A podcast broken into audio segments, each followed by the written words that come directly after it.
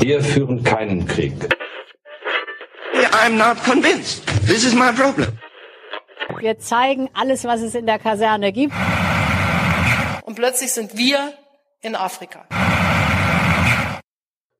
Willkommen bei Sicherheitshalber, dem deutschsprachigen Podcast zur Sicherheitspolitik.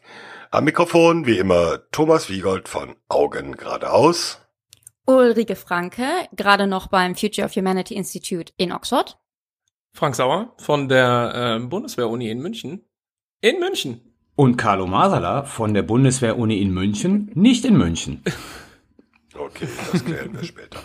Wir zeichnen diese Folge auf am 16. September 2019 und diesmal haben wir folgende Themen sehr stark geprägt durch die Hörerwünsche, die an uns rangetragen werden. Übrigens nehmen wir immer gerne Hörerwünsche entgegen, auch wenn wir nicht allen sofort oder so schnell nachkommen können. Unser erstes Thema, Afghanistan. 18 Jahre Krieg am Hindukusch wie sieht's da eigentlich aus? Was ist eigentlich die Situation? Und reden wir über Abzug oder nicht? Und unser zweites Thema, die Beschaffung der Bundeswehr, ein äh, ja, where no man has gone before, äh, unendliche Weiten und was es sonst noch dazu zu sagen gäbe. Okay, Afghanistan. Äh, in den letzten Tagen, Wochen wieder in die Schlagzeilen gerückt, nicht wegen der Gewalt, die unverändert dort ist, die äh, weitergeht, die eigentlich immer schlimmer wird, sondern weil es ein gewisses Hin und Her gab über die sogenannten Friedensverhandlungen mit den Taliban und über die Pläne der USA, vor allem ihres Präsidenten Donald Trump, Abzug, ja, nein, wie viel oder doch nicht. Carlo, was ist der Stand der Dinge? Es ist kompliziert, Thomas. Fangen wir mal sozusagen bei den, der amerikanischen Position an. Wir haben in den letzten Wochen eine Diskussion erlebt, die meines Erachtens primär innenpolitisch motiviert ist. Donald Trump sozusagen läuft auf die nächsten Wahlen zu. Er hat damals im Wahlkampf versprochen, die Truppen aus Afghanistan und dem Irak zurückzuziehen. Äh, jetzt geht es um Afghanistan. Es sind, glaube ich, noch 8400 amerikanische Truppen in Afghanistan. Donald Trump hat die Diskussion begonnen, indem er A, direkte Friedensverhandlungen mit den Taliban führt über seinen äh, Sonderbotschafter. Zweitens angekündigt hat, dass er mit den Truppen raus will. Ähm, unklar war, mit wie vielen, wie viele bleiben. Dann, nachdem ein amerikanischer Soldat in Kabul, glaube ich, gefallen ist durch eine Autobombe, angekündigt hat, dass diese Friedensgespräche jetzt abgebrochen werden. Die Frage des Abzugs steht aber trotzdem noch im Raum. Also Tohu Wabohu, wie man es aus der amerikanischen Administration gewöhnt ist. Mein Take, die Amerikaner wollen oder Donald Trump will aus innenpolitischen Gründen raus, um im Wahlkampf etwas delivern zu können. Und da stellt sich dann die grundsätzliche Frage, und Thomas hat es bereits jetzt schon erwähnt, ich gebe mal einfach mal ein paar Zahlen. Also das ist ein äh, Krieg, der seit nunmehr 18 Jahren geführt wird. Das ist wesentlich, wesentlich länger als äh, die beiden Weltkriege geführt wurden. Es ist ein Krieg, der zu seinem Höhepunkt mit einer Koalition von Staaten geführt wurde, die weitaus größer war als die Anti-Hitler-Koalition. Es ist ein Krieg, der bis heute circa 4000 Soldaten das Leben gekostet hat und mehr als 40.000 verwundete Soldaten äh, hervorgebracht hat. Wir sprechen hier nicht von den Zahlen der afghanischen Zivilisten, die ums Leben gekommen sind, die weitaus höher liegen dürfte, bei denen aber die Frage ist sozusagen, welche Quellen hier seriös zählen, aber ist egal, welche Spannbreite wir nehmen, der Blutzoll der Afghanen in diesem Krieg ist enorm hoch. Da dieser Krieg ja fast in Vergessenheit geraten ist, nur mal ähm, als Zahl, im Juli 2019 gab es in Afghanistan, und dazu zählt jetzt sozusagen alles, was in Afghanistan rumläuft, ungefähr 1500 Tote oder Verwundete noch. Also es ist beileibe nicht so, dass man sagen kann, dass dieser Krieg beendet ist. Wie ist die politische Situation in Afghanistan? Die politische Situation ist folgende. Es gibt drei große Konfliktparteien in Afghanistan. Es gibt die Taliban, es gibt den Islamischen Staat, es gibt die afghanische Regierung. Die Taliban haben einfach enorme Geländegewinne zu verzeichnen. Sie kontrollieren große Teile des Landes. Die afghanische Regierung kontrolliert Kabul. Nicht viel mehr wird durch die Koalitionstruppen geschützt. Und der IS spielt im Prinzip die gleiche Rolle, wie er in Syrien und im Irak gespielt hat. Er bekämpft sowohl die Regierung als auch die Taliban. Also letzten Endes muss man einfach sagen, so viel Dramatisches hat sich an der Situation in Afghanistan seit äh, 9-11, also seit 2001, als die äh, Koalitionstruppen in dieses Land einmarschiert sind, um die Taliban-Regierung zu stürzen, Dramatisches geändert. Stellt sich natürlich die Frage, und das ist sozusagen unser Diskussionspunkt, was haben wir eigentlich daraus gelernt für zukünftige militärische Interventionen? Wie ist eigentlich diese gesamte militärische Intervention in Afghanistan zu beurteilen? Und das stelle ich jetzt ganz einfach hier mal zur Frage. Ja, vorher müssen wir eins noch vielleicht korrigieren, Carlo, ehe uns eine falsche Zahl um die Ohren gehauen wird. Es sind nämlich eher 14.000 Soldaten zurzeit. Die in Afghanistan gestorben sind, dann habe ich das Nein, nein, nein, die in Afghanistan im Moment im, so. im, im Einsatz sind. Die, ja, aber ich meinte 8.500 amerikanische. Nee, nee, nee, nee, 14.000 amerikanische.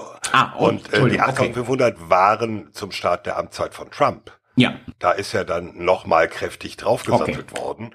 Und äh, es ging um die Reduzierung eigentlich äh, auf Obama-Level. Also ja selbst diese sogenannten Friedensverhandlungen waren ja nicht wirklich Reduzierung auf Null, ja. sondern signifikante Reduzierung. Ja. Darf ich noch eine Zahl einwerfen? Und zwar, du hast natürlich die wichtigsten Zahlen erwähnt, nämlich die Zahl der, der Toten und Verwundeten, die wegen des Afghanistan-Kriegs zu beklagen sind. Aber was ich interessant fand, ich hörte letztens einen Podcast, einen amerikanischen Podcast, und da sagte einer der Gäste, ja, der Afghanistan-Krieg war oder ist ja schon teuer, aber im Vergleich zum ganzen amerikanischen Verteidigungsbudget ist es ja doch nicht so viel. Wir haben in den vergangenen 18 Jahren, also wir, die Amerikaner, ich zitiere, wir haben in den vergangenen 18 Jahren etwa 750 Milliarden US-Dollar für den ähm, Afghanistan-Einsatz ausgegeben. 750 Milliarden US-Dollar. Ich habe mal überschlagen, nagelt mich nicht auf die exakten Zahlen fest, aber ich habe mir überschlagen, was die Bundesrepublik Deutschland in den letzten 18 Jahren als Verteidigungsbudget ausgegeben hat. Und wenn man das überschlägt, hat Deutschland ungefähr 560 Milliarden Euro für sein komplettes Verteidigungsbudget der letzten 18 Jahre ausgegeben. Je nach Umrechnung bedeutet das, dass die Amerikaner zwischen 50 und 100 Milliarden Euro mehr für Afghanistan ausgegeben haben als Deutschland für sein komplettes Verteidigungsbudget. Das wollte ich da nur mal einwerfen. Vielleicht noch eine Sache, bevor Frank, der sich gerade meldet, äh, drankommt. Wir hatten das gerade eben im Vorgespräch ähm, und Thomas wies richtigerweise darauf hin. Die Amerikaner schicken jetzt die ersten Soldaten nach Afghanistan, die gerade mal bei 9-11 geboren wurden. Also man muss sich das mal einfach vorstellen. Da geht eine Generation in den Krieg, die den Ursprung dieses Krieges überhaupt nicht mehr miterlebt hat. Und ich glaube, also in der neueren Geschichte, ist das ein ziemlich einmaliger Vorgang. Frank. Ja, ich will einfach auch noch mal ein paar mehr Zahlen, Fakten nachliefern. Wir werden das natürlich alles auch in die Show Notes packen. Zurzeit bei dieser Mission Resolute Support, bei der die Bundeswehr ja beteiligt ist, sind 1190 deutsche Soldatinnen und Soldaten im Einsatz laut BMVG. Und vielleicht ganz interessant an dieser Stelle der Hinweis, auch das äh, habe ich schon in die Shownotes geschrieben. Es gibt eine sehr interessante sechsteilige Podcast-Reihe, die da heißt Killed in Action von NDR Info. Ähm, ist wirklich sehr interessant gemacht. Also mhm. forscht einerseits, also der Dreh- und Angelpunkt ist dieses sogenannte Karfreitagsgefecht. Also ein sehr heftiger Feuerkampf, den äh, Bundeswehrsoldaten sich da mit Taliban geliefert haben. Mhm. Und das ist so der Dreh- und Angelpunkt. Da werden drei einzelne Soldaten und ihr Umgang sozusagen im Nachhinein dann mit diesen Erlebnissen in den Fokus gerückt. Allerdings beleuchtet diese sechsteilige Reihe auch ähm, das größere sicherheitspolitische Umfeld, also wie es eigentlich kam, dass Deutschland teilgenommen hat an dem Afghanistan-Einsatz, wie sich die deutsche Sicherheitspolitik äh, verändert hat und so weiter und so fort. Also sehr, sehr interessant zu hören, kann man wirklich nur allen Hörerinnen und Hörern ans Herz legen und auch hier noch eine Zahl, 58 Todesfälle sind zu beklagen auf deutscher Seite seit Beginn des Afghanistan-Einsatzes laut. Die müssen wir kurz relativieren. Ah, ja. Es sind nicht 58 Gefallene, sondern da sind auch Unfälle dabei äh, oder auch auch natürliche Todesursachen wie Herzinfarkte so etwas. Die Zahl der Gefallenen ist, ich müsste mal nachgucken, ich glaube 38 oder 39. Mhm. Das soll es nicht äh, schöner machen, sondern das rückt es nur in die Relation. Und in der Tat, das Karfreitagsgefecht, das sogenannte 2010, das war eigentlich so ein, ein Punkt, äh, wo deutsche Soldaten in einem Gefecht und mit den bis dahin höchsten Verlusten in einem einzelnen Gefecht waren. Und das hat auch, glaube ich, in der Bundeswehr die Wahrnehmung etwas verändert, dieses Einsatzes. Mhm. Wobei wir sagen müssen, es gibt jetzt seit Jahren keinen deutschen Gefallenen mehr. Das ist anders als bei den USA, wo die Zahl der Gefallenen in diesem Jahr wieder angestiegen ist. Und diese 1100, äh, mhm. es ist ja das sogenannte Train äh, Assist Advice Kommando, also Unterstützung, Beratung. Und wenn man guckt, wie viel von diesen über 1000 sozusagen ja an, an in, in Frontnähe sind oder wirklich richtig nah am Geschehen, dann sind das äh, Berater in Kundus, äh, im Moment so um die 60, 70 und äh, Unterstützer an anderen Orten. Das heißt, äh, das Gefecht, die Auseinandersetzungen werden neben den USA inzwischen wirklich überwiegend von den Afghanen selbst getragen, was es übrigens nicht besser macht. Der jüngste UN-Halbjahresbericht listet also auf, dass äh, durch Aktionen der sogenannten Pro-Government Forces mehr Afghanen ums Leben gekommen sind als durch Taliban-Aktivitäten. Ja, genau dahin wollte ich auch noch äh, kommen und äh, um jetzt sozusagen mal tatsächlich eher den Blick auf Afghanistan zu richten. Ich habe am Anfang, äh, ich habe im Vorfeld mir noch mal ein paar Zahlen rausgesucht. Ähm, und zuerst muss ich sagen, war ich positiv überrascht. Also ich habe so ein paar Sachen mir angeguckt, zum Beispiel die, ja, wie sagt man, Literacy-Rate? Jetzt muss ich selber überlegen. Ähm, Alphabetisierungsrate. Dankeschön, genau, die Alphabetisierungsrate. Und zwar natürlich ähm, auch interessant, weil es ja immer ein Teil der auch Begründung war für diesen Einsatz. Die äh, Situation der Frauen in Afghanistan, die ist also beispielsweise eben bei den Frauen äh, von 32,11 Prozent in 2011 auf inzwischen 46,11 gestiegen. Das, die letzten Zahlen sind von 2015. Und auch einige andere Indikatoren haben sich also verbessert, Lebenserwartung und so weiter. Trotzdem muss man sagen, Afghanistan, das Land, ist immer noch laut Human Development Index der Vereinten Nationen, also auf Rang 168 der Welt, also immer noch eines der ärmsten schwierigsten Länder mit äh, den wenigsten Aussichten auf ein erfülltes Leben mit Bildung, Menschenrechten und allem, was dazugehört. Und ja, also wenn wir dann jetzt so langsam Richtung Bewertung gehen wollen und diese Frage, welche Lehren ziehen wir daraus, kann man sich eben fragen, wie viel haben diese 18 Jahre Engagement denn, denn tatsächlich gebracht? Carlo? Ja, da, also in die Richtung wäre ich jetzt gerne gegangen. Und ich überspitze es mal. Es sieht so aus, als ob Afghanistan in nicht allzu naher Zukunft zu einem Prä-2001 Zustand wieder übergehen wird, nämlich Taliban-Herrschaft. So. Damit stellt sich natürlich die Frage, äh, was hat dieser ganze Einsatz gebracht, der ja genau das verhindern sollte, also die Taliban von der Macht fernzuhalten und eine Regierung in Afghanistan zu installieren, die natürlich, gut, das war eine Illusion, Westminster, aber darum geht's jetzt nicht, aber die zumindestens ein paar Menschenrechte, fun also fundamentale Menschenrechte ähm, berücksichtigen und respektieren sollte. Momentan sieht es doch so aus, und das zeigt ja auch die ganze Verzweiflung der USA, dass sie jetzt mit den Taliban direkt verhandeln, dass die Taliban die politische Kraft in Afghanistan sind, die das äh, Geschick des Landes zukünftig bestimmen wird. Und da stellt sich in der Tat die Frage, was haben 18 Jahre gebracht? Und da muss man ganz einfach sagen, so viele haben sie nicht gebracht. All die Zahlen, die du genannt hast, Frank, sind alle richtig, aber deuten ja eher darauf hin, dass das sich nur entwickeln konnte, weil über lange Zeit eine massive Truppen Präsenz da war, die zumindest in Teilen des Landes garantieren konnte, dass diese Geschichten umgesetzt werden konnten. Also äh, Zugang zu Bildung für Frauen und Mädchen und so weiter und so fort. Wenn diese Truppenpräsenz sich jetzt nochmal reduziert, und die Frage ist, was machen die dann eigentlich? Man darf nicht vergessen, dieses Land ist fast doppelt so groß wie die Bundesrepublik Deutschland. Also was machen jetzt schon 14.000 Truppen und vielleicht zukünftig 7.000 Truppen? Was machen die in einem Land, das doppelt so groß ist wie die Bundesrepublik Deutschland? Die schützen sicherlich die Regierung, aber mehr können sie auch nicht machen. Das heißt, dieses Land wird immer mehr, möglicherweise, wieder unter die Kontrolle, politische Kontrolle der Taliban abgleiten mit all den Nachteilen für einen Großteil der afghanischen Zivilbevölkerung, die eine Taliban-Rule dann haben wird. Hm. Aber ist die Frage für ähm, insbesondere eigentlich die Amerikaner nicht viel eher, wenn das Land jetzt wieder unter die Taliban-Herrschaft kommt, ist das eine Prä-2001-Situation in dem Sinne, dass dann wieder Afghanistan als sicherer Hafen für terroristische Organisationen äh, gilt oder nicht.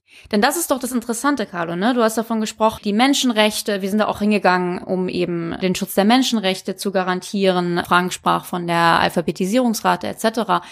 Aber muss man nicht sagen, dass der Hauptgrund, warum die USA Afghanistan angegriffen haben, eben genau sind, dass 9-11, also die Angriffe vom 11. September, von Afghanistan ausgingen, nicht vom Staat, sondern eben ähm, als sicherer Hafen für Osama bin Laden und seine Freunde und Partner. Und dass man insofern sagen kann, das, was dieser Krieg erreicht hat, ist, dass wir in den letzten 18 Jahren derartige Attacken auf amerikanischen Boden nicht hatten. Das ist sicher kein you know, gutes Auskommen, aber das wäre doch so quasi der realpolitische Ansatz. Also, also ich sag mal so, das hätte man auch schon 2002 erreichen können. Mhm. So. Es gab damals zwei Optionen, die in der amerikanischen Administration diskutiert wurden. Ich verkürze das ganz einfach mal. Rumsfeld, der gesagt hat, Bestrafungsaktion. Also der, Ver der Verteidigungsminister damals. genau, Rumsfeld war damals der Verteidigungsminister. Dessen Idee war es, äh, Bestrafungsaktion. Wir gehen da rein, wir hauen die Taliban von der Macht weg, wir machen Al-Qaida kaputt und dann gehen wir wieder raus. Mhm. Das ist genau das, was das Militär im Übrigen kann. Und dann gab es mal, auch jetzt blöd gesprochen, die sogenannte was war der damals genau? Wolfowitz, der war ein Berater im Weißen Haus, ne? Stellvertretender Sicherheitsberater, glaube ich, war Wol Wolfowitz. Ja. So, Wolfowitz äh, war, nein, wir demokratisieren dieses Land. Kam übrigens auch der Bundesregierung ganz entgegen, die ja dann diese Petersberg-Konferenz organisiert hat, wo genau diskutiert wurde, wer übernimmt eigentlich welchen Part in der Demokratisierung Afghanistans. So, durchgesetzt hat sich die Wolfowitz-Fraktion und nicht die Rumsfeld-Fraktion. Und damit haben wir genau diesen Prozess. Ich sag mal, das, was du sagst, hätte man vielleicht schon 2003 erreicht gehabt, nachdem, nach der Schlacht von Tora Bora. Ja, also Vertreibung von Al-Qaida aus Afghanistan raus. Taliban waren von der Macht weggestürzt. Man wird jetzt, um das abschließend zu sagen und das hier nicht zu monopolisieren, also es gibt zwei Sachen. Zum einen glaube ich, dass die Taliban natürlich klug genug sind, zu wissen, Safe Haven werden sie nie wieder anbieten können, äh, wenn sie an der Macht bleiben wollen. Das zweite ist, die Amerikaner werden klug genug sein, irgendwo in der Region eine Basis für das, was ich Maintenance Bombing nenne, zu unterhalten. Mhm. Nämlich im Was für ein Ding? Maintenance Bombing. ähm, okay, kannst du es mal erklären? Hast du dir das ausgedacht? Klingt, klingt, als ob es von dir käme. Nee, kommt nicht von mir, kommt eigentlich äh, von Michael Rühle. Wie kann man Maintenance, Instandhaltungsbombardements. Also, also das heißt Wartungsbombardement. Ja. Wird auch ganz schlimm Rasenmähen genannt. Rasenmähen? Ja. Ja.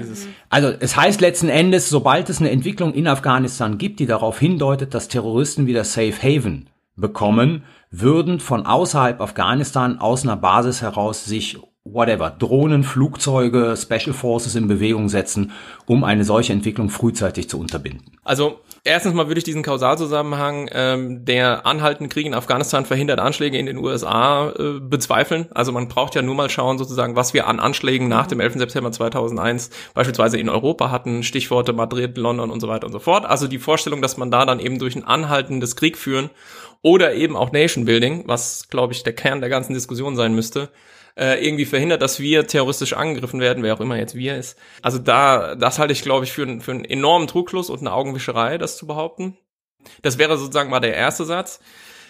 Der zweite Satz ist halt in der Tat die Frage, welche äh, Lehre man jetzt daraus zieht. Und ich glaube, die Lehre, die man daraus ziehen sollte, ist eben, dass äh, es so nochmal zu machen ein katastrophaler Fehler wäre. Also tatsächlich war es ja sinnvoll und zum Beispiel auch NATO Artikel 5 gedeckt und auch UN-Sicherheitsrats mandatiert, sich in einem Akt der Selbstverteidigung nach den Anschlägen in den USA in Form einer Koalition militärisch zu betätigen, um da diejenigen, die das äh, zu verantworten haben, zur Rechenschaft zu ziehen.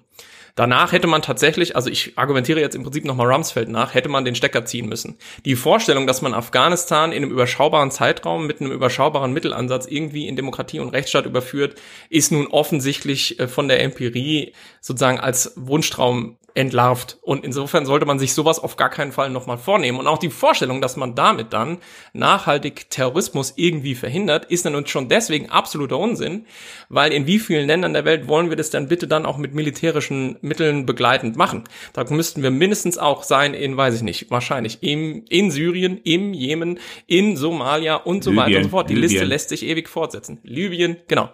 Also insofern würde ich sagen, Lesson learned, diese Idee des Exports von Demokratie, Rechtsstaat und so weiter mit Entwicklungszusammenarbeitsmitteln, die militärisch begleitet werden und so, die Idee ist am Beispiel Afghanistan krachend gescheitert. Um Obama zu zitieren, don't do stupid things. es war einfach eine bescheuerte Idee. Man hätte gehen können nach den ersten demokratischen Wahlen. Ich glaube, die waren 2003 im Herbst. Mhm. Mhm. Äh, ja. Da hätte man sagen können, okay, wir haben euch bis an diesen Punkt gebracht und das war's. Das Problem ist eben diese Vorstellung, dieses You break it, you own it, äh, hieß das mal eine ganze Weile. Also man, man geht da in dieses Land, schlägt da ganz viele Dinge kaputt und danach hat man eine Verantwortung dafür. Das ist auch kein von der Hand, leicht von der Hand zu weisender Gedanke, aber man muss eben sagen, was kann man sich ernsthaft wirklich vornehmen in so einem Umfang? Und wir sehen, es geht nicht, nicht mal ansatzweise. Rike. Frank ist genau auf die Punkte gekommen, ähm, die ich, die ich mit dieser äh, Aussage ansprechen wollte. Und zwar zum einen, wir hier als eben deutsche Podcaster müssen uns hier mal die Frage stellen, wer ist eigentlich dieses Wir in Afghanistan, der nach Afghanistan gegangen ist? Und zwar, was wollten wir, also sagen wir mal Deutschland oder auch Europa da erreichen und was wollten die Amerikaner erreichen und zu, zu inwiefern bestimmte man da eigentlich überein? Und da bin ich mir nicht so ganz sicher. Aber der wichtigste Punkt ist eben genau dieses,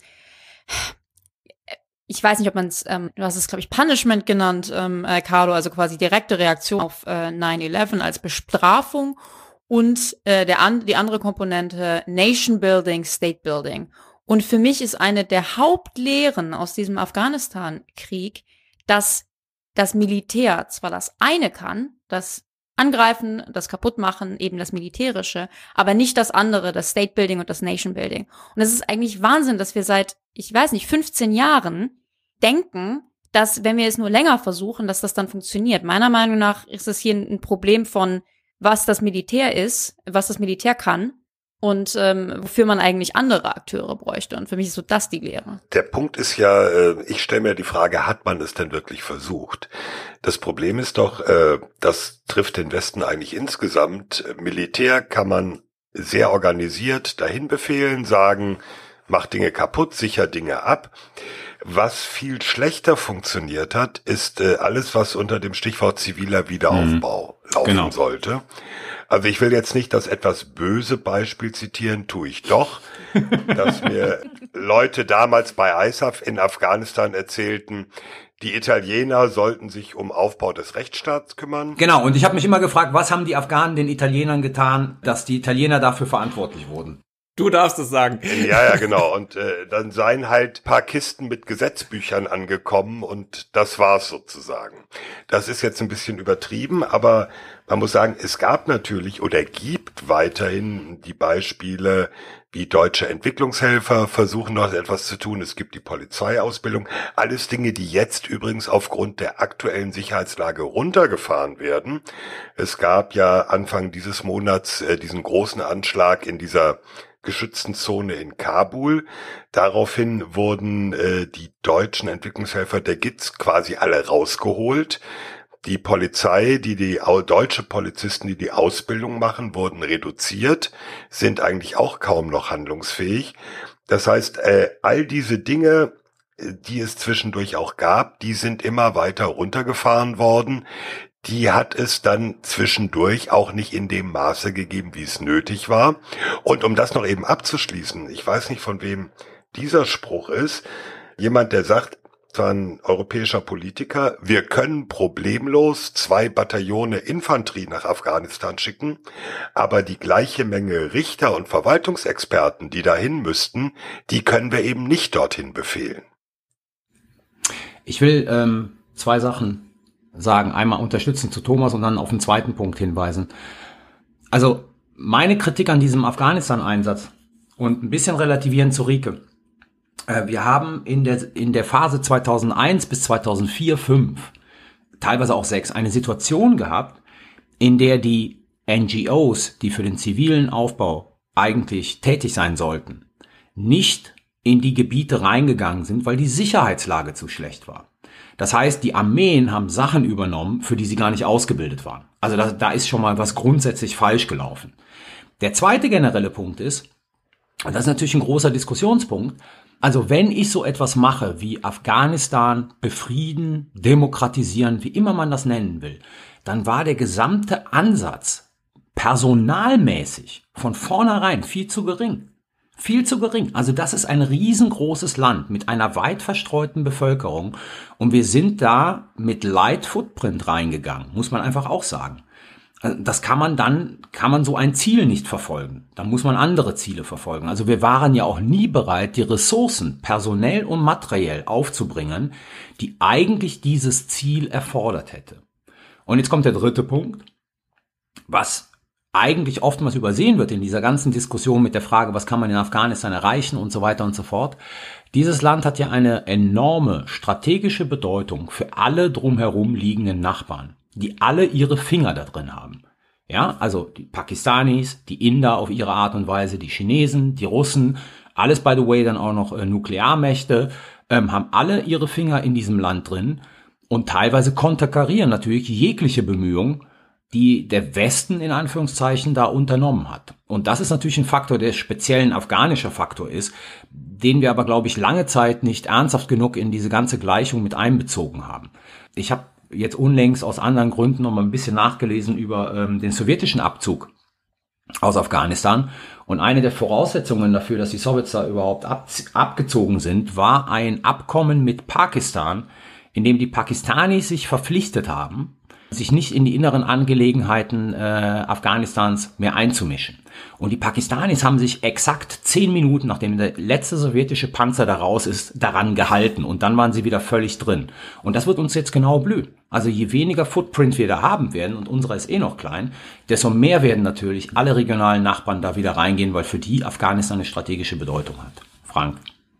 Ich will nochmal einen Punkt aufgreifen, den du gerade gebracht hast, nämlich dieses Zusammenspiel zwischen Nichtregierungsorganisationen, die da äh, beispielsweise ja tätig sind für was auch immer, Aufbau von Wasserversorgung und diese üblichen Beispiele, die man hat, Mädchenschulen und so weiter und der Sicherheitslage. Natürlich ist es so, du kannst nicht ohne weiteres da irgendwie äh, Entwicklungszusammenarbeit leisten, wenn äh, die Sicherheitslage es nicht zulässt. Gleichzeitig ist es aber auch so, viele Nichtregierungsorganisationen wollen nicht wollen natürlich nicht von Soldaten oder so begleitet werden, weil sie sagen, das sendet das falsche Signal. Wir arbeiten ja eigentlich hier mit der Zivilbevölkerung zusammen und wollen nicht zu viel Nähe zum Militär haben. Also daran sieht man eben, wie schwierig das dann doch im Konkreten ist. Und wenn ich jetzt noch mal kurz den Bogen zurückschlagen darf zur, zur deutschen Diskussion. Also Carlo, du sagtest dann im Prinzip, ich spitze zu, die Bundeswehr war dann so in dieser Rolle des Brunnenbohrers. Ja. Ja. Und das ist, glaube ich, schon einer der Knackpunkte für, für die deutsche Diskussion an der ganzen Afghanistan-Erfahrung und einer der Punkte, wo man äh, eine wesentliche Lehre aufhängen muss. Es mhm. hat viel zu lange gedauert, bis, ja, das Mandat musste ja regelmäßig verlängert werden. Wir wissen es, die Bundeswehr wird ja vom Parlament entsandt und dazu muss eben das Parlament debattieren, äh, wie man sich äh, zu diesem Einsatz verhält. Und es hat viel zu lange gedauert, bis man sich eingestanden hat, dass das Militär da in der militärischen Rolle eigentlich ist. Ja, wie ich mhm. erinnere an diese ja, im Nachhinein absurd wirkende Episode, wo man sich länger drüber geschritten hat, ob das, was in Afghanistan passiert, ob man das Krieg nennen darf. Hm. Und ähm, ich glaube, da müssen sowohl die Parlamentarierinnen und Parlamentarier als auch die Bevölkerung in Deutschland so echt wirklich beim nächsten Mal, falls sowas nochmal irgendwie uns ins Hause steht, ehrlich auf die Sache drauf gucken und sagen, was ist es? Was machen wir da?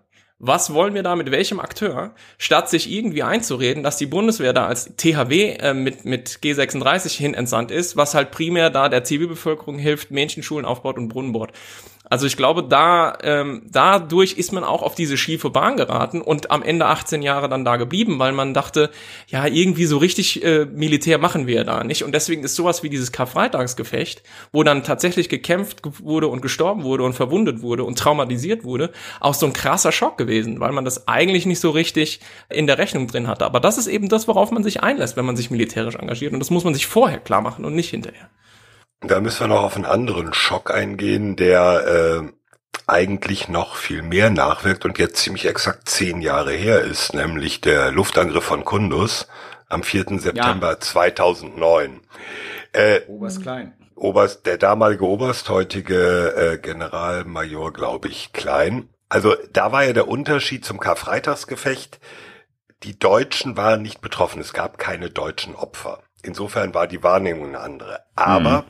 ein deutscher Offizier hat einen Luftangriff äh, befohlen, bei dem eine nicht, ich sag mal vorsichtig, nicht unerhebliche Zahl von Zivilisten ums Leben kam. Mhm. Das Ganze ist ja juristisch mehrfach aufgearbeitet worden. Das steht übrigens noch nicht am Ende. Es steht, äh, soweit ich das sehe, beim EuGH noch die Klage eines Angehörigen an, der also nach wie vor, also es ist immer noch nicht ausgestanden, juristisch, eine Verurteilung Deutschlands erreichen will.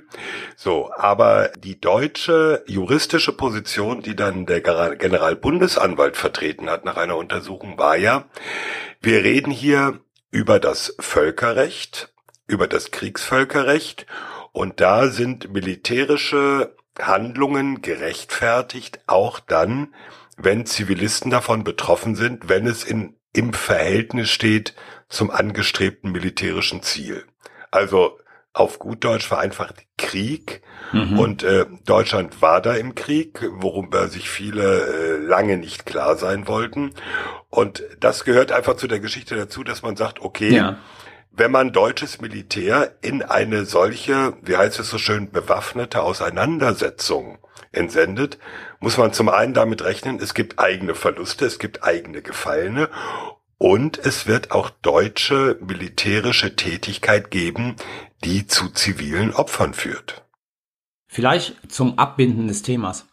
So zynisch das klingt, aber natürlich für die Bundeswehr als Armee war Afghanistan ein riesiger, meines Erachtens, Katalysator zu ihrer Professionalisierung als Streitmacht, äh, als, als sozusagen äh, Armee. Ja, das ist ein wichtiger Punkt. Klingt zynisch, ne? klingt nach irgendwie so Lab äh, Laboratorium und Testground, aber man muss ganz einfach sagen, der Einsatz der Bundeswehr hat die Bundeswehr in einem hohen Maße, trotz aller Probleme, die diese Streitkräfte heute haben, aber in einem hohen Maße professionalisiert und sozusagen internationalisiert, was, dem, äh, was Auslandseinsätze anbelangt. Ja, ich, würde ich würde sogar einen Schritt weitergehen und sagen, er hat die deutschen Streitkräfte in der Richtung verändert, dass äh, man ein Bewusstsein davon hat, was der Einsatz militärischer Gewalt bedeutet. Auch für die Truppe selbst. Mhm. Ja, das war ja, ja mit all, mit all den negativen mit, mit Konsequenzen, negativen Konsequenzen ja. die natürlich, wenn man realistisch ist, auch für die Politiker ja einfach ein, ein, ein ich will nicht sagen, ein, ein, ein Merkposten sein sollten, bevor man erneute oder weitere militärische Einsätze beschließt. Ja, und da, wenn ich da jetzt sozusagen abschließend die Lehre anbieten dürfte, dann muss die Lehre doch sein, dass man mit Blick auf die Zukunft eher mehr statt weniger Zurückhaltung übt militärisch, sich, wenn man sich militärisch engagiert, darüber vorher äh, im Klaren ist, was es bedeutet für die eigenen äh, Soldatinnen und Soldaten, für die Zivilbevölkerung vor Ort und dass eben so toll wir alle ähm, Demokratie, Rechtsstaat und den Liberalismus finden, ihr wisst, ich bin der größte Fan, ja, die besten Erfindungen seit der elektrischen Zahnbürste, dass wir die aber vermutlich in dieser Form nicht überall hin tra werden tragen können. Ja, das ist ja, das ist ja so ein bisschen auch, ähm, glaube ich, aus meiner Sicht die Lehre. Ich weiß nicht, ob es einen Unterschied gemacht hätte, wenn wir 30.000 Polizisten und Ausbilder und 20.000 Verwaltungsjuristen und so weiter dahin ge geschickt hätten. Ich weiß einfach nicht, ob das geht. Also Afghanistan wird vielleicht halt nicht eine Demokratie nach europäischem Vorbild und vielleicht sollte man halt aufhören, es zu versuchen und lieber sagen, was sind militärische Ziele, die ich mit militärischen Mitteln erreichen kann und will und danach das Militär dann sozusagen äh, und das dann auch nur aus meiner Sicht im Notfall, ja, als letztes Mittel nutzen, das Militär, und dann sozusagen die militärische Beteiligung an solchen Dingen eben beenden. Und dann haben wir nicht wieder als nächstes in einem nicht äh, genauer zu spezifizierenden afrikanischen Land Afghanistan 2.0 in ein paar Jahren. Ich würde das dahingehend relativieren und korrigieren, dass ich sage, ähm, relativieren. ja, es, es, es, geht, es, es geht in die gleiche Richtung. Also sozusagen, was man braucht, und das ist das Problem ja bis heute. Ja, man braucht ein klares Ziel. man braucht eine klare Exit-Strategie. Die haben wir auch nicht. Wir sind da reingegangen, alle ohne Exit-Strategie. Und dann, gemessen an dem Ziel, das ich erreichen will, muss ich auch bereit sein, den Mittelansatz entsprechend auszustatten. Das haben wir ja auch nicht gemacht. Ja, und das sind sozusagen alles Lehren, die man aus Afghanistan ziehen kann, ähm, die wir bis heute mental so noch nicht gezogen haben. Wir machen ja im Prinzip, ich sag's mal ganz blöd, in Mali machen wir genau das Gleiche. Wir gehen da rein, gemessen an dem. Ich wusste, dass Mali erwähnt wird, aber bei so einem Blauhelm-Ansatz reden wir noch über, über andere. Das ist richtig, aber, aber, aber wir gehen da rein sozusagen mit einem Ziel, wo wir das nicht entsprechend unterlegen mit den Mitteln, um dieses Ziel zu erreichen. Hm. Ich möchte noch einen finalen Aspekt vielleicht einwerfen, weil ich ja hier in äh, London sitze und mich auch ein bisschen damit beschäftigt habe, wie die Engländer nach Afghanistan gegangen sind. Und die Engländer haben ja ähm, hatten ja viel mehr Kampfhandlungen als die Deutschen, haben auch viel mehr Soldaten verloren. Also äh, es sind über 400 britische Soldaten in Afghanistan gestorben. Aber was ich interessant fand, ist, dass auch die Engländer, selbst die Engländer, die ja auch kampferprobter sind als die Deutschen, die sind damals nach Helmand reingegangen und sagten sagten, und ich habe hier so ein Zitat von dem, dem damaligen ähm, Verteidigungsminister, die gesagt haben, ähm, er, er wäre perfectly happy, wenn in drei Jahren die Briten aus Helmand abziehen könnten, ohne dass auch nur ein Schuss gefeuert wurde. Das war damals so die, die Vorstellung bzw. Hoffnung. Und es war dann letztendlich so, dass in den ersten sechs Monaten irgendwie eine halbe Million Small Arms Rounds und, und 13.000 Artilleriegeschosse abgefeuert wurden. Also weiß Gott was. Ähm, das ist einfach nur der Punkt, äh, um den Punkt zu machen, dass ja, es stimmt, insbesondere in Deutschland haben wir immer viel von, von Brunnen bohren und Mädchenschulen bauen geredet und haben uns da sehr viel vorgemacht. Aber auch anderswo war oft den ja, Politikern und, und auch den Militärführern äh, da nicht so ganz klar, auf was sie sich da eigentlich einlassen. Filmtipp fällt mir gerade ein an der Stelle. Ähm, Rest Trappo, also wer den nicht geguckt hat, ich pack's in die Shownotes ähm, von Sebastian Junge. Ja, heftig. Ja, zum Abschluss toppe ich eben noch Rikes Aussage mit den drei Jahren in Helmand, nämlich die Rede vom damaligen Bundeskanzler Gerhard Schröder vor dem Bundestag beim allerersten Afghanistan-Mandat, wo er sagte, na ja, jetzt gehen wir erstmal für ein halbes Jahr, wenn es überhaupt so lange nötig sein sollte. Mhm. Okay. Äh, lass uns das mit dem Ausblick noch abschließen. Ähm, über den deutschen Abzug haben wir jetzt gar nicht geredet, wobei sich das sehr stark aus den Planungen der USA ergeben wird. Denn wenn die USA drastisch reduzieren oder gar weitgehend oder komplett rausgehen, dann sind irgendwann auch die Deutschen, ist die Bundeswehr mit ihren Fähigkeiten nicht mehr in der Lage, allein im Norden Afghanistan zu bleiben.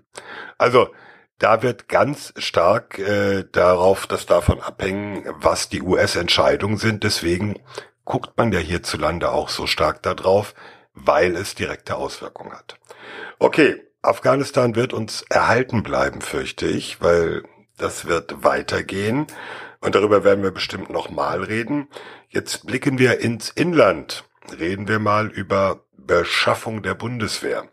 Der, das ist ein Hörerwunsch, der glaube ich ziemlich oft kam und äh, da saß ich dann auch ein bisschen ratlos davor und sagte, ja, Beschaffung ähm, ist ein Problem, sehen irgendwie alle.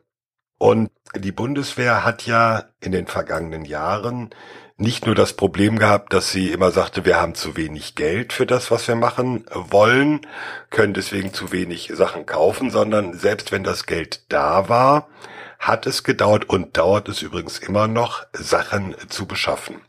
Nun kann man sich äh, angucken, wo da die Probleme liegen und äh, ich werf mal zwei Dinge in die Debatte.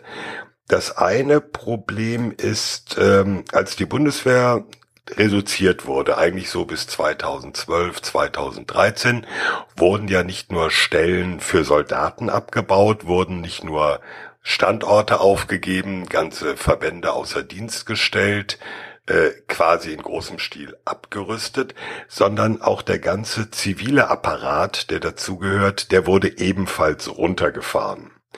Und dann gab es insbesondere nach der Ukraine-Krise die ganzen Trendwenden. Es soll also wieder mehr Soldaten geben, es soll wieder mehr Gerät geben. Es gibt auch mehr Geld, das sehen wir jetzt im äh, neuen Verteidigungshaushalt, der zumindest fürs nächste Jahr deutlich steigt auf fast 45 Milliarden Euro. Wie es die Jahre danach aussieht, ist noch eine andere Frage, aber darüber reden wir dann nochmal gesondert. Also, es gab in den vergangenen Jahren und gibt auch im nächsten Jahr mehr Geld. Das muss ausgegeben werden für Beschaffung.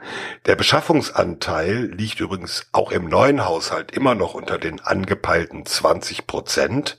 Es gibt ja nicht nur die 2 Prozent Marke der NATO, so und so viel vom Bruttoinlandsprodukt, sondern es gibt auch das Ziel, 20 Prozent der Rüstung, der Verteidigungsausgaben für die Beschaffung militärischen Geräts auszugeben.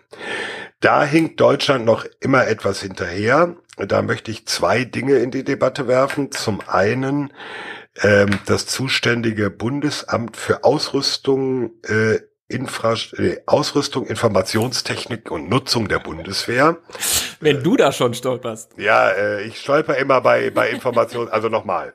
Bundesamt für Ausrüstung, Informationstechnik und Nutzung der Bundeswehr, das berühmte BEIN. Früher hieß es nur BWB, Bundesamt für Wehrtechnik und Beschaffung.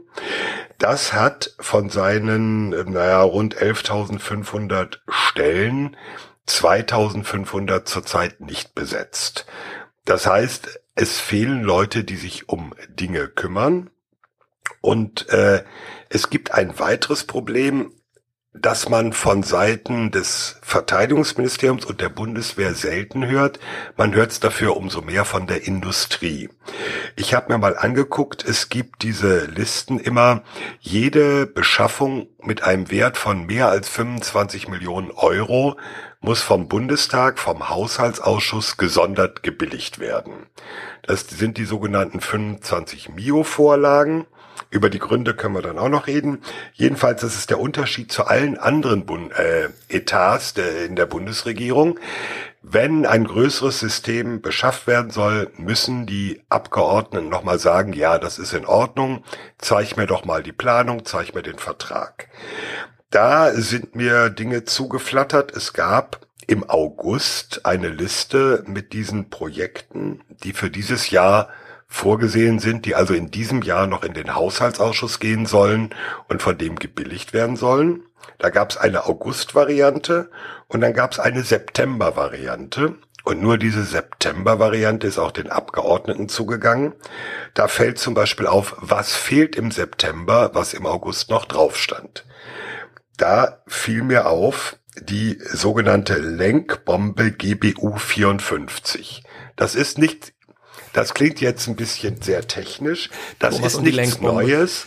Das ist eine Bombe, die jetzt schon für den Tornado vorgesehen ist, eingerüstet ist und die künftig auch vom Eurofighter abgeworfen können werden soll. Das heißt, ein Gerät, eine Waffe, die gibt es schon und wenn die jetzt auch an den Eurofighter soll, dann braucht man einfach mehr davon. Dann erstand also diese sogenannte Ergänzungsbeschaffung dieser Lenkbombe auf der Liste im August. Auf der Liste im September steht sie nicht mehr. Dann habe ich mal rumgefragt, ja, woran liegt das denn? Und dann höre ich aus der Industrie, ja, die Bundeswehr und dieses Bein, die haben jetzt etwas andere Seiten aufgezogen. Die sagen nämlich auch bei Nachbeschaffung gucken wir uns die Verträge nochmal an und verhandeln sie unter Umständen neu. Das heißt, die Juristen gehen da nochmal drüber und damit verzögert sich das Ganze nochmal. Die schlichte Nachbeschaffung einer bereits vorhandenen Waffe ja, oder Munition eher bei Bomben verschiebt sich jetzt in nächstes Jahr, weil das Ganze nochmal juristisch aufgearbeitet wird. Und da sind wir, glaube ich, bei einem weiteren Punkt, warum sich diese ganzen Beschaffungsprobleme so verzögern. Darf ich eine ganz blöde Frage stellen, Thomas? Bitte, wie immer.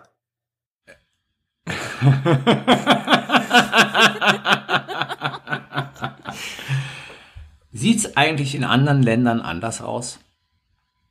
Also sind wir so sozusagen speziell in der Bundesrepublik Deutschland mit den Problemen, die wir in der Beschaffung haben, oder kann man sagen, it's everywhere the same? Das ist eine sehr gute Frage, ja. Rike, möchtest du erst was sagen, dann sag ich was dazu. Da möchte ich was dazu sagen, weil genau die Frage habe ich mir auch gestellt. Und dann habe ich ähm, mich mal äh, umgeguckt und was ich ganz interessant fand, ist, dass in jedem Land, das ich finden konnte, beschweren sich eigentlich alle Kommentatoren und alle Politiker und eigentlich wirklich jeder darüber, dass die Militärbeschaffung nicht funktioniert. Also es gibt zwar unterschiedliche ja, Schwierigkeitsstufen würde ich sagen. Aber wenn man mal sich anguckt, England, äh, in England ist gerade ein neuer Report rausgekommen vom parlamentarischen Dienst quasi zu dem Thema und da, da, da wurde zitiert bis in die 90er Jahre zurück, wo es immer hieß, unsere Beschaffung, militärische Beschaffung funktioniert nicht. Es dauert alles zu lange, es wird alles zu teuer. Ähm, überall ist dasselbe Problem in den USA, in Frankreich, in Kanada. Ich habe sehr viel gefunden.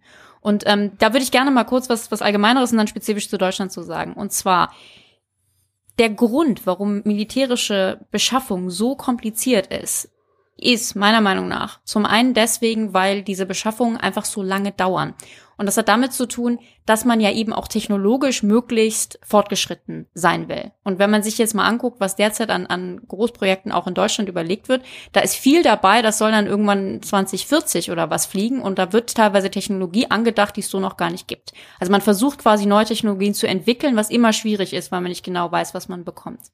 Weil diese Dinge so lange dauern, haben wir auch ein Problem, dass sich während militärische Projekte ähm, gebaut werden, sich die Anforderungen ändern. Teilweise ganz massiv im Sinne von, wir hatten Projekte, die wurden während des Kalten Krieges begonnen und dann fiel die Mauer und die Sowjetunion verschwand und man, man war immer noch dabei, ein System zu entwickeln, das aber eigentlich die Panzerschlacht auf der deutschen Ebene erschlagen sollte. Was macht man dann damit? Da hat man natürlich auch schon. Kampfhubschrauber, Tiger. Ja, oder auch die, die KZO, also die Drohne. Eurofighter auch ein Genau. Beispiel dafür. Ja, also das sind das sind so zwei Problematiken und die haben eben alle. Also das sind das sind alle Länder, die damit ähm, Das sich stimmt, rumschlagen. Rike. Ja, lass mich nur ganz kurz sagen, ich habe bewusst diese Lenkbombe erwähnt. Das ist eben nicht Cutting Edge Technology. Das ist nichts neu entwickeltes. Mhm. Das ist etwas Vorhandenes, was nachbeschafft wird. So, das wollte ich nur sagen. Ja, äh, Tr- Trendwende Kampfstiefel. Anderthalb Ja, Jahre. da, gut, da reden Ja. wir über die Die Kampfführung, reden wir gleich auch noch. Ja, okay. Hm? Dienstfahrrad. Oh, lass das nicht den Schörnig hören. Ja. Ich möchte noch einen Punkt zu Deutschland spezifisch machen. Und, und zwar, was, was auch noch wichtig ist, ähm, Thomas, du hattest es angesprochen, Beschaffung, militärische Beschaffung ist hochpolitisch. Also das muss bei uns durch den Bundestag, ähm, aus gutem Grund, etc. etc. Es, es geht auch oft darum, Industriepolitik, wo wird was gebaut, ähm, die Werften in Norddeutschland, etc. etc. Was ich jetzt in den Raum stellen würde, und wir haben darüber, wir haben das meiner Meinung nach sehr schön rausgearbeitet, als wir im Dezember letzten Jahres über die Tornado-Nachfolge diskutiert haben.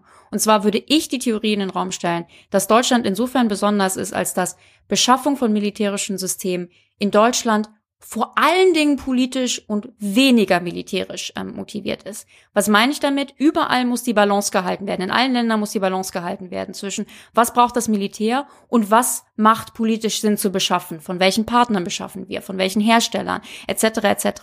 Meine Perzeption ist, dass in Deutschland diese Balance ein bisschen sehr stark in die politische Ecke gerückt ist und dass wir deswegen teilweise Systeme beschaffen oder auch von Partnern beschaffen, ähm, die das Militär so nicht ausgesucht hätte. Und das, das macht dann Also ein stärkerer Probleme. politischer Einfluss. Bin ich mir nicht sicher. ja, Mhm. Also der, der eine Punkt, die das Militär so nicht ausgesucht hätte, finde ich ohnehin problematisch, weil man eigentlich immer davon ausgeht, gehen müsste, das Militär geht für eine Goldrandlösung, die nicht unbedingt sozusagen erforderlich ist. So, wo ich natürlich also völlig übereinstimme, ist, dass das Problem, also eines der Probleme in Deutschland ist unter anderem, dass wir nicht äh, mit Blick auf Rüstung uns entscheiden, ob wir Rüstungspolitik oder nationale Industriepolitik betreiben. So. Und das führt dann halt dazu, dass sozusagen ähm, Sachen unbedingt deutsch gemacht werden müssen, weil halt irgendwelche Kommunalpolitiker und Ministerpräsidenten beim Verteidigungsminister an die Tür klopfen und sagen, ich brauche aber einen Auftrag, ansonsten gehen mir 4000 Arbeitsplätze in XY das, verloren. das ist das eine. Es geht aber auch genau andersrum. Da kommen wir nämlich an einen wiederum sehr deutschen Punkt. Ähm, Aufträge, öffentliche Aufträge müssen ab einer bestimmten Summe europaweit ausgeschrieben Mhm. werden. Es gibt in den EU-Verträgen, im Lissabon-Vertrag dafür eine Ausnahmeklausel für militärische Beschaffung.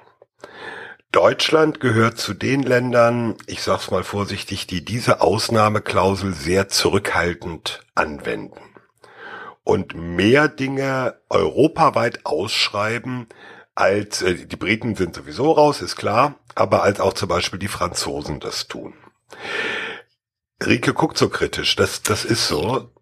In, in, äh, hast du da die Zahlen? Ich, ich, weil ich finde es interessant, weil ich kenne ich kenn natürlich die Klausel und ich kenne die Diskussion darüber. Ich habe jetzt allerdings Ja. mehrfach in der Vergangenheit gesehen, dass Deutschland eben genau gesagt hat, ah nee, für das System machen wir es gerade nicht. Also ist das ist das Ja. offensichtlich, dass Deutschland das, das weniger macht als die anderen? Also die Ausnahme meint? Also wir haben zumindest eine Diskussion in Deutschland. Ähm, der Tobias Lindner von Ja. den Grünen hat das letztens nochmal hochgezogen, äh, nämlich genau den Punkt zu sagen, wir sollten viel, viel mehr dort, wo es möglich ist, auf diese europaweiten Ausschreibungen verzichten. Also scheinbar ist ein Ja, es Problem. gibt zum Beispiel aktuell die Debatte beim Überwasserschiffbau. Also die Deutschen sagen, wir nehmen daraus oder schreiben da nicht europaweit aus, wo es um sogenannte nationale Schlüsseltechnologien geht. Das ist zum Beispiel Krypto, also Verschlüsselungstechnologie im IT-Bereich.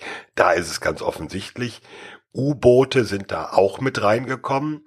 Der Überwasserschiffbau steht bislang nicht drin. Deswegen haben wir bei diesem Großprojekt Mehrzweckkampfschiff 180 eine europaweite Ausschreibung, die noch nicht beendet ist, wo ein Konsortium unter Führung einer niederländischen Werft mitbietet. Und eben nicht nur deutsche Werften. Bis zum Jahresende werden wir wahrscheinlich eine Überarbeitung sehen von diesem Schlüsseltechnologienkonzept, wo dann halt auch Überwasserschiffbau drin steht. Dann wird auch das nur noch deutsch, deutschlandweit ausgeschrieben. also kein fliegender Also- Holländer für die Marine. Äh, ja, das ist Aber wie wollen wir denn jemals Europä eine ver- europäische Verteidigungsindustrie machen, so. wenn wir das, Das, so das ist genau der Punkt. Ja, jetzt kommen wir aber zu einem anderen Punkt und ähm, da gibt's immer ein Beispiel, nämlich Nachtsichtbrillen, äh, die das Heer brauchte. Das wurde europaweit ausgeschrieben. Es wurde eine Entscheidung getroffen für die Beschaffung und dann kam eine Firma aus Griechenland, die sagte, finden wir aber nicht gut, gehen zum Bundeskartellamt, zur Vergabekammer und sagen, pfui, wir hätten den Auftrag kriegen müssen. Das Kartellamt sagt nein. Dann gingen die zum Oberlandesgericht Düsseldorf, was für das Kartellamt zuständig ist, haben dagegen geklagt.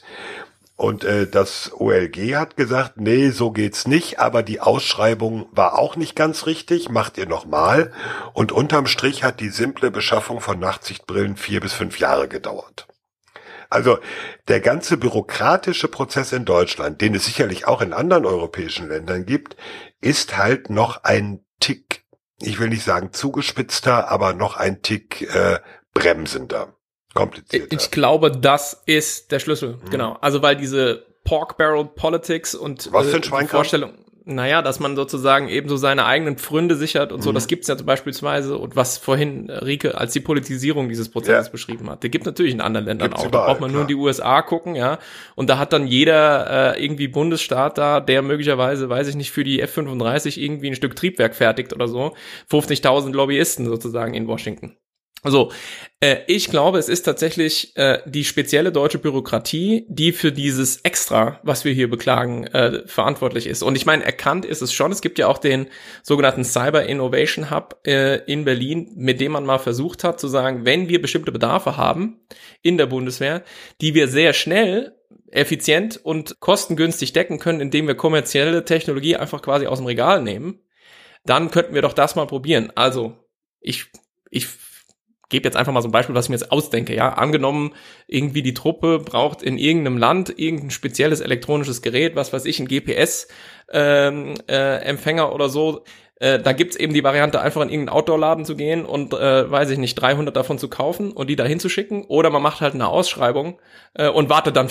Ja, GPS, ganz schlechtes Beispiel, weil das Militär sein eigenes Differential-GPS hat. Aber Ja, ich weiß was schon, auch was du immer, ja. Aber sozusagen ist klar, wenn ich es einfach, wenn ich es kaufe und, und nutze dann, und den Bedarf unmittelbar decke, auch wenn das dann vielleicht nicht sozusagen jetzt gehärtet ist gegen EMP-Strahlen und irgendwie sonstigen militärischen Spezifikationen entspricht, aber es erfüllt erstmal seinen Zweck und alles andere wäre vielleicht tatsächlich übertrieben und würde die Sache zu lange verzögern, dann könnte man das ja. Ja. mal probieren. Nach allem, was man, also ich weiß jetzt nicht, wie gut das wirklich läuft mit dem Cyber Innovation Hub, aber ich habe jetzt zumindest nicht den Eindruck, ähm, dass das so einen riesigen Unterschied gemacht hätte. Mein Eindruck Oh, mein. Eindruck ist eben, ja, auch solche Versuche beißen sich an dem, an diesem Monolith der deutschen äh, Bürokratie ähm, gewaltig die Zähne aus.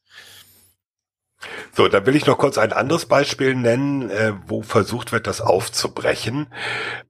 Das ist die Vorstellung insbesondere des Generalinspekteurs, dass künftig alle Einheiten so auf Bataillonsebene bekommen. pro Jahr fünf, genau 25.000 Euro Handgeld bekommen, Ja. um so einen Kleinkram wie Stecker oder äh, meinetwegen auch ein GPS oder äh, was Der auch immer Handkauf. zu Gibt's beschaffen. Genau. Genau.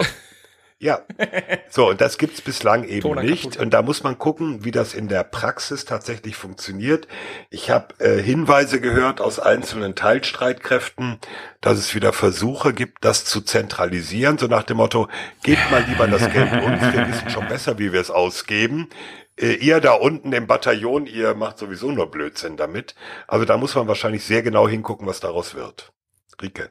Eine Reaktion noch auf Frank, ähm, was du meintest, diese diese Pork Barrel Politics, äh, also Politik für den Wahlkreis, die ist überall äh, vertreten. Da bin ich absolut bei dir.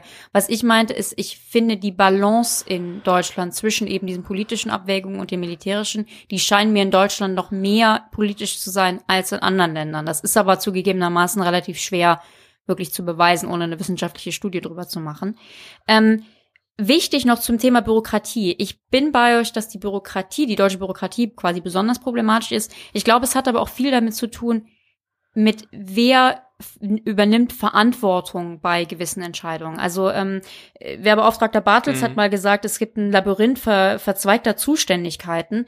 Ähm, ich würde noch weitergehen und sagen, es will eigentlich niemand Verantwortung ähm, übernehmen. Und richtig es, auffällig es stand mal in einem Bericht zur Reform der Bundeswehr, dass der gesamte Beschaffungs- und Rüstungs Rüstungssektor ein System der organisierten Verantwortungslosigkeit sei. Genau, genau. Und ein Mhm. Beispiel, was ich da ganz doch extrem fand, ähm, war die Beschaffung des äh, Eurohawks, dieser Riesendrohne, die wir von den Amerikanern kaufen wollten und dann umändern, wo eine halbe Milliarde Euro ausgegeben wurde. Gekauft haben. Gekauft Genau, wir haben einen, haben. einen Demonstrator gekauft, der ist nach München geflogen, stand da, wie gesagt, eine halbe Million ausgegeben. Eine Ähm, halbe letztendlich Milliarde. ist das System nicht beschaffen worden. Sorry, Halbe pardon, Milliarde. eine halbe Milliarde, also 500 Millionen, eine Und- halbe Milliarde Und er Euro. steht da immer noch, ja. Gerüchte Und sagen, er soll nach Kanada verkauft werden. Ja. Genau, Kanada möchte es vielleicht kaufen. Und ähm, das wurde letztendlich nicht beschafft, also vor allen Dingen deswegen, weil das System nicht im zivilen Luftraum fliegen konnte. Das ist eine Gefahr gewesen, die vom ersten Moment der Beschaffung bekannt war. Und die Zeit hat diese ganzen Dokumente mal ausgewertet und publiziert und dann sieht man das. Und quasi überall in jedem Dokument steht so eine kleine Fußnote.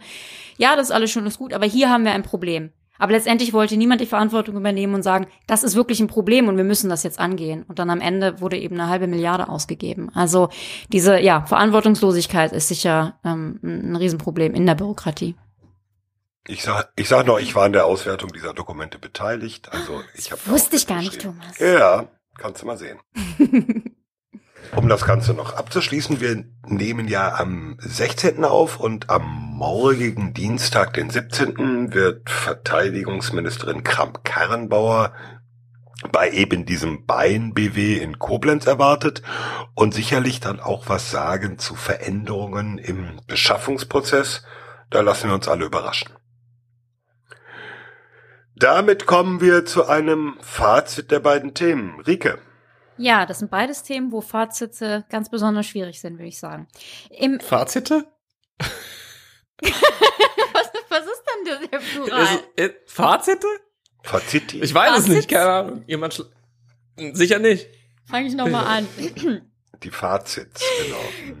Ähm, Im ersten Thema ging es um Afghanistan, 18 Jahre nach dem 11. September und wir diskutieren immer noch und Afghanistan bleibt ein Thema. Insofern ist hier das Fazit besonders äh, schwierig. Ich würde sagen, wir haben vor allen Dingen herausgestellt, dass Krieg führen und Nationen bauen nicht dasselbe ist und eben auch nicht mit denselben Mitteln gemacht werden kann. Und das war so einer der großen Fehler, es gab sicher noch mehrere, in Afghanistan. Zweites Thema Beschaffung. Ja, Beschaffung militärischer Mittel ist schwierig und ist überall schwierig. Das finde ich schon wichtig zu betonen. Trotzdem haben wir jetzt rausgestellt, dass es in Deutschland einige besondere Probleme gibt, insbesondere im Bereich der, der Bürokratie und der ja, sogenannten organisierten Verantwortungslosigkeit und im Bereich der Politisierung äh, dieser Beschaffung. An beiden wird diese Verteidigungsministerin, die nächste und der nächste Minister mit Sicherheit noch ähm, versuchen, ich will nicht sagen herumzudoktoren, aber ähm, es eben zu verbessern. Es bleibt aber einfach ein Thema und wie gesagt, das ist wirklich in, in jedem Land ähm, schlagen sich Beschaffer mit diesen Problemen herum. Insofern bisschen besser machen wäre gut. Ganz lösen wird man die Problematik sicher nicht. Damit kommen wir zum Sicherheitshinweis. Sicherheitshinweis.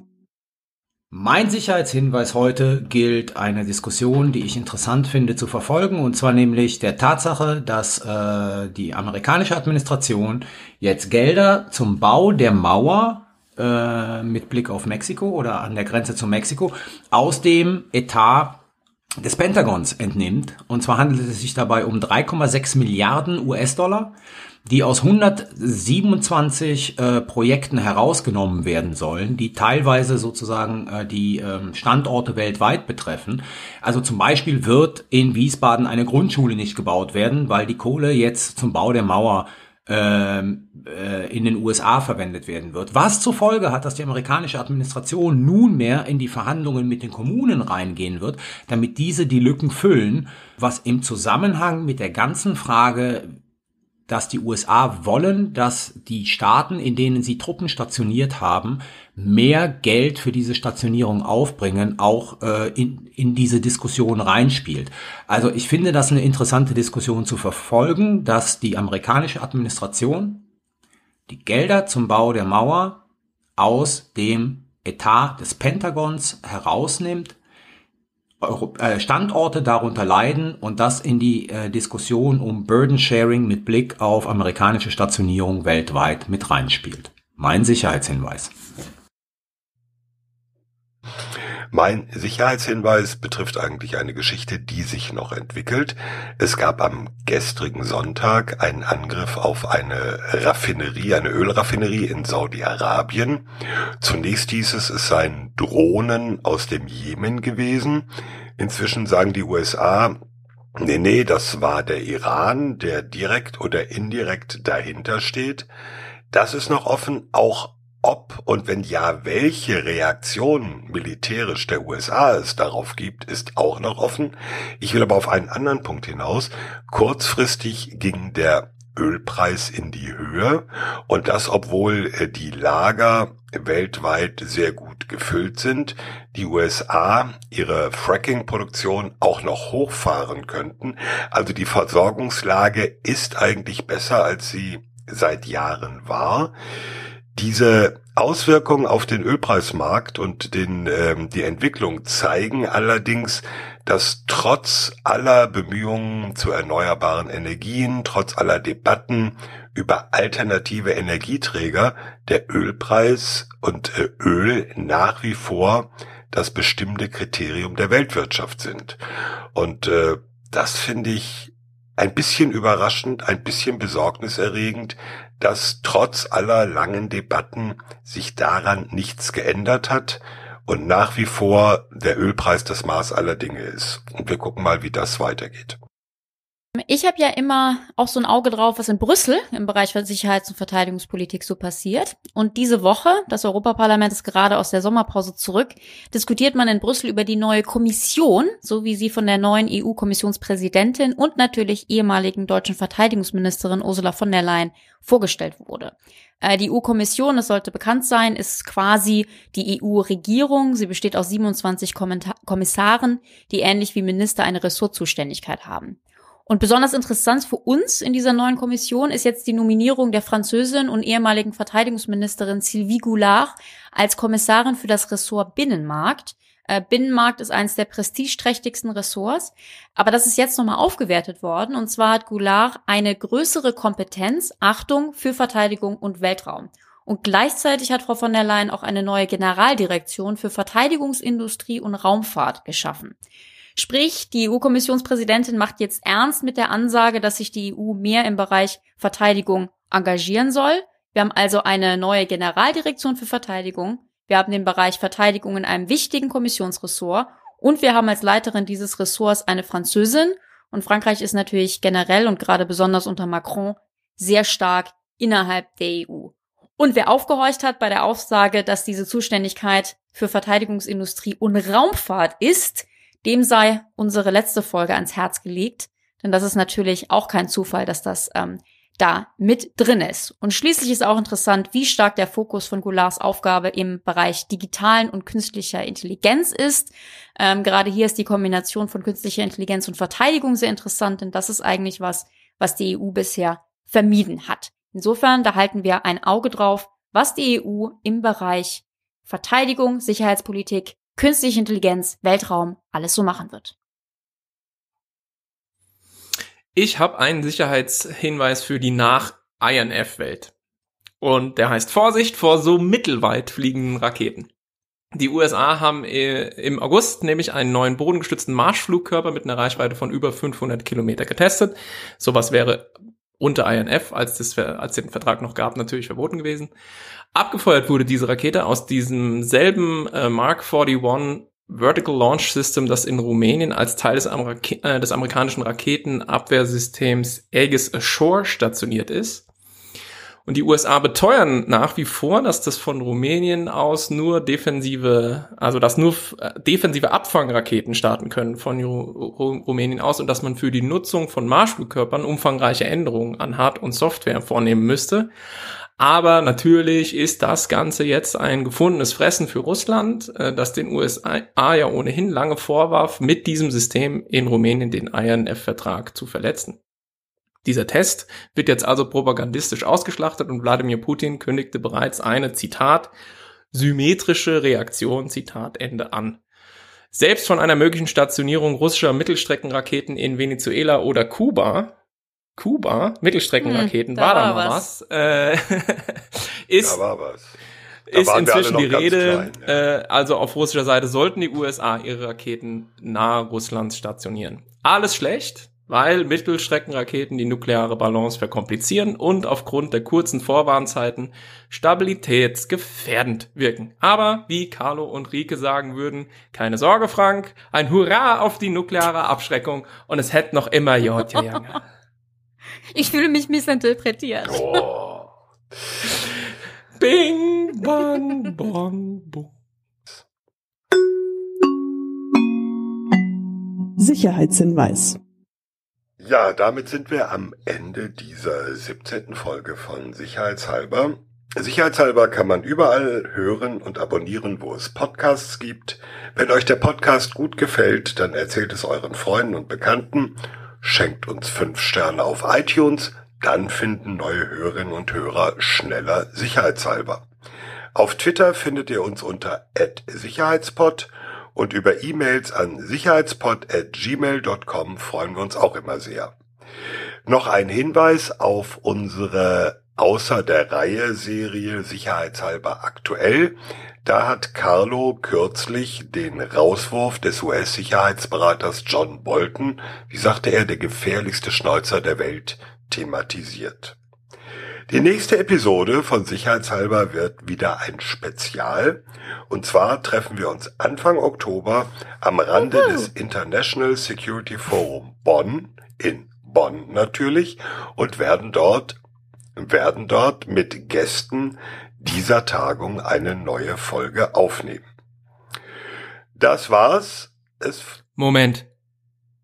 Was ist eigentlich mit Sicherheitshalber live? Sicherheitshalber live ist weiter in der Planung. Wir haben, Können wir ja, wir sind, wir sind in den letzten Absprachen für einen tollen Ort in Berlin. Es wird die zweite Januarhälfte, so viel kann man jetzt schon verraten. Schon mal zwei Wochen im Januar Urlaub nehmen jetzt. Quasi. Äh, ja, ganz so schlimm nicht. Einfach ja, mal, genau. einfach mal drauf vorbereitet sein, dass in der zweiten Januarhälfte in Berlin live was passiert. Und sobald wir das richtig fix haben, werden wir es auch sofort über alle Kanäle verkünden. Cliffhanger. Cliffhanger. Achso, haben wir schon den sicherheitshalber Shop erwähnt? Nein, das müssen wir natürlich auch noch. Tolle Tassen, tolle Hoodies, alles, was man braucht als sicherheitshalber Hörerin oder Hörer, gibt es bei Spreadshirt, äh, wie hieß das noch? Spreadshirt.net slash sicherheitshalber Shop. Und damit... Toll, toll, toll. Ja, damit verabschieden sich Thomas Wiegold auf Twitter at Thomas-Wiegold Ulrike Franke auf Twitter at Rike Franke. Frank Sauer auf Twitter at Dr. Frank Sauer. Carlo Masala, auf Twitter at Carlo Masala 1. Tschüss. Tschüss.